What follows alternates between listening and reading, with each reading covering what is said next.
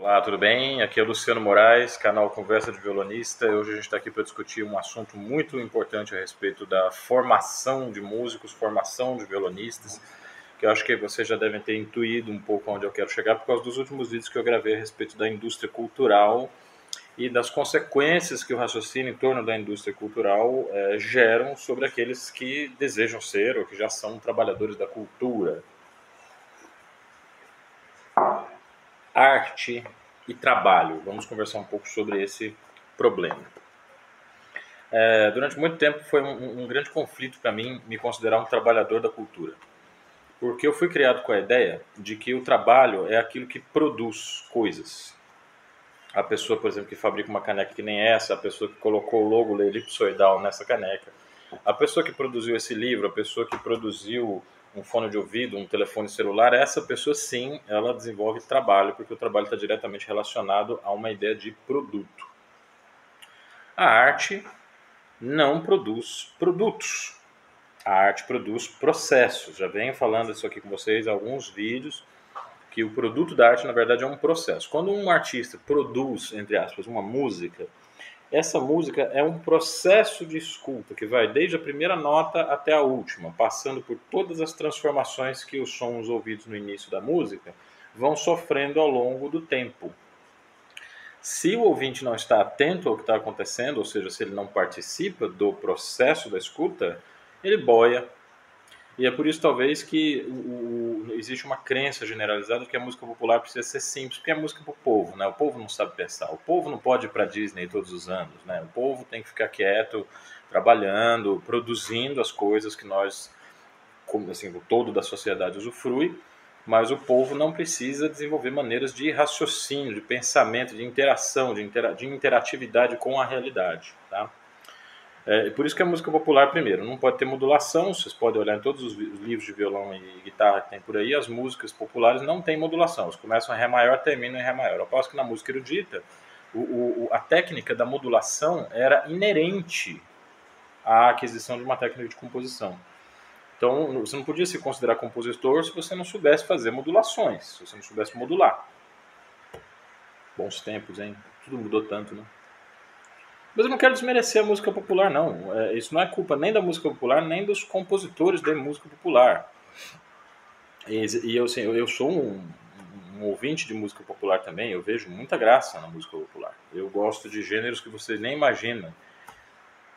Mas a gente tem que saber separar as coisas e situar as coisas. Será que nós não teríamos possibilidade de ter uma música popular um pouco mais rica se nós tivéssemos ouvintes mais atentos, ou ouvintes mais informados, ou ouvintes mais a par daquilo que significa uh, uh, um desenvolvimento temático, uma inovação harmônica, ou a própria linguagem musical. Se nós tivéssemos ouvintes mais interessados no que significa linguagem musical, talvez os compositores fossem forçados a produzir uma música de maior qualidade. Sei lá, né? Também é difícil dizer até o que definir música de qualidade, o que, que seria isso. É tudo muito difícil analisar pelo ponto de vista unicamente da estética. Mas do ponto de vista das relações de trabalho, as coisas começam a ficar um pouquinho mais claras.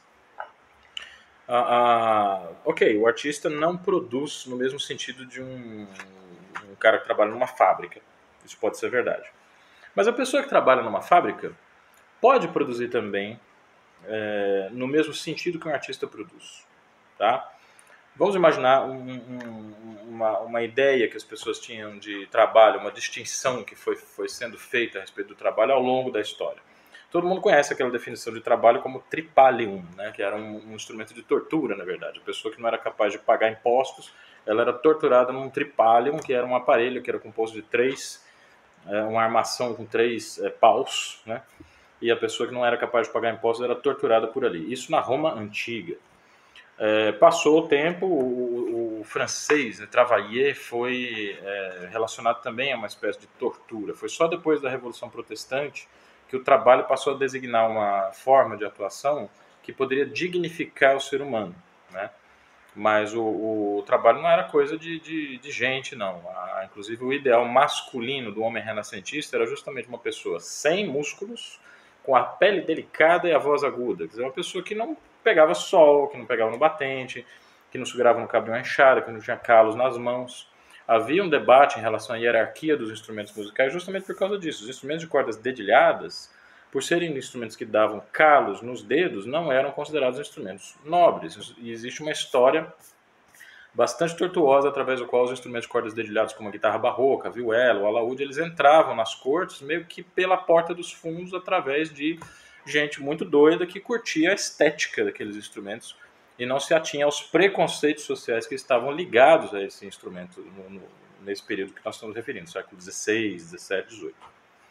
Pois muito bem, o trabalho foi sendo designado mais tarde, depois da Revolução Francesa, como um, um, uma relação que estabelecia uma distinção entre nós e os animais. Então, se por um lado os animais, eh, antes a gente acreditava que eles não tinham direito à existência plena porque não tinham alma, e nós, seres humanos, temos alma, por isso temos direito a uma, a uma existência privilegiada em relação aos animais, o trabalho é, é, descobriu-se que era uma coisa que era meio que comum a todos, né? tanto a abelha, quanto a aranha, quanto o ser humano, todos trabalhamos. A abelha trabalha, a aranha trabalha, o ser humano trabalha. Mas a aranha não concebe o trabalho dela antes de realizar aquele trabalho. Ela, ela, ela faz o que ela faz, ela confecciona a teia, meio que por uma relação de hereditariedade, uma relação quase que genética. Ela tem impresso no código genético um determinado comportamento que corresponde às coisas que ela tem que fazer para sobreviver. O ser humano não tem isso definido no seu código genético. Ou se tem, tem de uma maneira muito complexa, porque cada coisa que a gente faz, a gente tenta inovar. Né? O ser humano tem essa coisa com a inovação. A gente está o tempo inteiro tentando fazer as mesmas coisas que a gente faz de uma maneira diferente. Ou seja, a gente consegue imaginar coisas que não existem. Por isso que a gente consegue interagir no mundo em que a gente vive de uma forma a, a transformá-lo de uma maneira que acho que nenhum animal consegue. Pense a respeito disso enquanto passa a ambulância. Se o que distingue o ser humano dos animais é a capacidade de imaginar os frutos do seu trabalho, então a arte é o trabalho por excelência, porque a arte só existe no território da imaginação. O processo através do qual você transforma aquilo que você imagina em um construto artístico, ele se chama técnica, e a técnica é uma coisa muito fácil de ser aprendida. É, é, não é tão complicado assim você saber tocar um piano, aprender a tocar um piano, mas tocar um piano de uma maneira que corresponda a uma compreensão de uma determinada peça, isso sim já é um trabalho que a gente poderia começar a chamar de artístico. Ora, se existe essa relação entre arte e trabalho, então é interessante que a gente comece a falar das diferenças né, entre arte e trabalho para justificar, então, para explicar por que, que a gente valoriza tanto a arte dentro dessa sociedade que parece que liga para tudo, menos para educação e cultura. Porque qual é a importância da arte, afinal de contas, se ela é um trabalho como outro qualquer, que produz coisas como, outro, como outros trabalhos produzem coisas? É a alienação quando um trabalhador produz uma caneca como essa, é, vamos supor que um trabalhador produza 10 dessas canecas. Vamos supor que 8 dessas canecas sejam suficientes para pagar o salário dele, mas ele recebe o dinheiro correspondente à produção só de duas dessas canecas. As outras canecas são recolhidas pelo dono da empresa para gerar o lucro para que aquela empresa se mantenha, para que ela reproduza as condições de produção dessa empresa e, e aumente, vamos dizer, o lucro do patrão. Não é segredo aqui para ninguém que por mais oprimidos que sejam os, os proprietários, pequenos proprietários, as grandes empresas é, são grandes porque conseguem uma margem de lucro muito alta e muitas vezes essa margem de lucro é conseguida através da exploração do trabalho de seus empregados. Você veja aí essa, essa última crise que teve com os trabalhadores do, do iFood, né? os entregadores do iFood fizeram uma espécie de paralisação exigindo que os aplicativos repassassem para eles um valor um pouco mais elevado do custo, né, do, o, que eu pago por iFood, da, do, do, do, valor total que eu pago, uma, parcela, uma fração muito pequena repassada para a pessoa que entregou. Né? E a pessoa que entregou é parte fundamental desse processo de trabalho. Se fez uma greve, eu acho bastante justo para que esse repasse fosse ampliado. Então, é possível que o patrão, o chefe, o dono da fábrica, retire do trabalhador isso que ele produziu em maior ou menor quantidade, maior ou menor grau, mas é possível que, se, que aconteça isso. A alienação daquilo que o trabalhador produz. Com os artistas não é bem assim. Se eu aprendo a tocar uma peça, essa peça faz parte inerente do meu ser artista. A menos que alguém me dê uma paulada na cabeça e eu perca a memória, ninguém pode me tirar aquilo que eu aprendi. Se eu aprendi a tocar escala de uma forma um pouco mais elaborada, se eu aprendi a ligar os sons de uma forma um pouco mais é, eficiente, essa técnica que eu desenvolvi, essa técnica que eu aprendi, não pode ser retirada de mim. Então a arte tem a ver com um tipo de trabalho que não pode ser alienado do trabalhador. O artista que produz aquela obra de arte, a capacidade de produzir aquela obra de arte é dele e não tem como ser retirada dele. Nesse momento que nós estamos vivendo, a grande maioria dos trabalhos estão em risco por causa da tecnologia baseada em inteligência artificial, 4.0, né? Quando a gente lê as notícias a respeito do futuro do trabalho, realmente tem algumas coisas estarrecedoras. Por exemplo, que o maior cliente em carros automáticos do mundo hoje é justamente a Uber. Então você que trabalha como motorista de Uber, fique atento, porque de uma hora para outra a Uber pode substituir toda a frota de motoristas dela por carros automáticos. E outros setores da vida também a automação é, ameaça acabar com o emprego de muita gente. O futuro do trabalho vai ter que estar ligado daqui para frente a outras relações, como o cuidado humano, por exemplo. Ninguém vai poder substituir um bom médico. Apesar de que existem já uh, programas de inteligência artificial que conseguem fazer cruzamentos diagnósticos de sintomas e emitir diagnósticos bastante precisos sem precisar da intermediação com o ser humano. Mas a conversa, o contato, o olho no olho, a, a, a troca humana, tanto para propiciar no paciente uma mudança de comportamento para sua recuperação, como também uma transição mais tranquila no caso dos pacientes terminais, para isso que a gente não sabe muito bem o que é que é a morte, né? Talvez isso seja uma coisa que demore um pouco ainda a ser feito por, por máquinas, por inteligência artificial. Então, enfermeiros, médicos, psicanalistas, psicólogos, talvez essas profissões tenham um pouco mais de futuro daqui para frente. E eu diria que no topo dessas profissões que provavelmente vão ter futuro daqui para frente está a dos artistas. Não porque a tecnologia de, de, inteligência artificial não vai conseguir compor músicas. Claro que vai. Existem muita, existe já muita trilha sonora de filme, de ação, por exemplo, que é feito por me custa dizer, né, mas programas de inteligência artificial. O caso é que a máquina pode produzir uma música, mas ela não pode substituir a experiência humana de produzir uma música. Mesmo que existam máquinas no futuro que consigam tocar um instrumento, elas não vão dar para as pessoas a satisfação de elas mesmas saberem tocar aqueles instrumentos. E aí a gente volta para o início da definição do vídeo. A arte é importante não é porque ela produz coisas, não. Isso é um engano pensar. A arte é importante porque ela envolve as pessoas em um processo. Pensa de novo enquanto você curte o barulho da chuva. Tanto o ouvinte quanto o violonista numa sala de concerto estão implicados em um processo. O ouvinte só tem como julgar se aquele violonista é bom mesmo se ele tem uma mínima noção de como funciona o instrumento, de como funciona o violão. Tanto que as audiências mais qualificadas são em países em que existe uma generalização da educação musical. Né? Onde você vai tocar, por exemplo, eu toquei em Genebra, né, em 2000 e, acho que 17, 2018, não faz tanto tempo assim.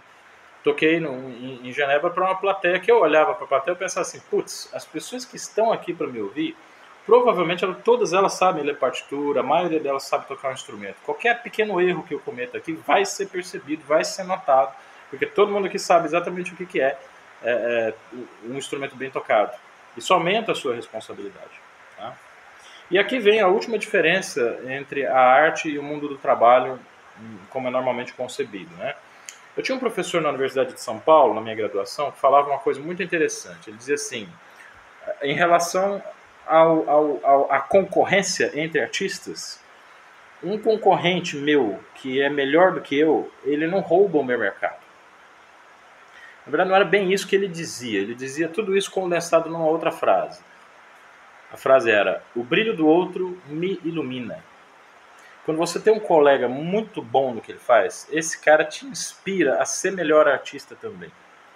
Se ele produz muita coisa interessante, muita coisa inteligente, ele vai instigar a plateia e os ouvintes e os usufruidores da cultura, os usufruidores das obras de arte, a entenderem a arte de um ponto de vista um pouco mais profundo, de um ponto de vista um pouco mais informado. Essa informação da plateia vai me levar a pensar também de maneira mais profunda, de maneira mais elevada nos meus fazeres artísticos. Ou seja, a arte é uma coisa que ela vai na direção contrária do mercado de trabalho. Vocês pensem aqui comigo, quando, sempre quando tem muito advogado disponível no mercado, a OAB, né, a Ordem dos Advogados do Brasil, sobe o nível da prova de admissão da OAB. Por quê? Porque ela precisa fazer reserva de mercado. Não pode ter muito advogado no mercado, porque aí o preço dos honorários cai. No caso dos artistas é o contrário. A gente não está sujeito à lei da oferta e da procura da mesma maneira que os outros profissionais liberais. Quando tem muitos artistas disponíveis no mercado, o valor da nossa, do nosso trabalho sobe. Não sei o preço, tá? mas o valor com certeza.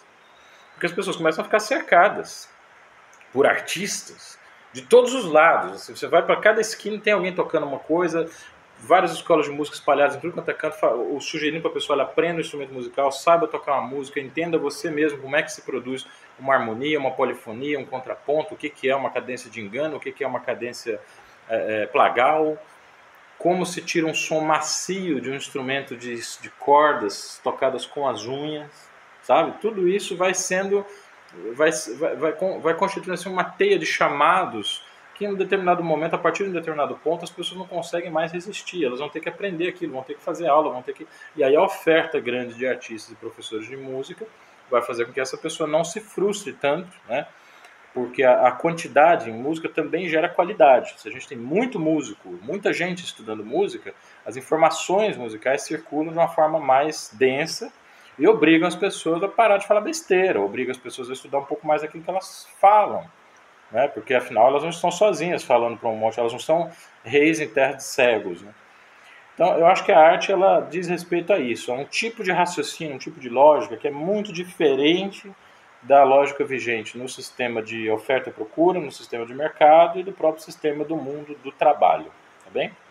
Bom, espero que não tenha ficado muito confuso esse vídeo, que vocês tenham curtido aí as ideias. E sigam a gente, tá? Continuem com o nosso canal, o canal está crescido bastante graças à participação de vocês. Tem sugerido temas e ideias muito interessantes para serem discutidas aqui. Um abraço para vocês e até o próximo Conversa de Violonista.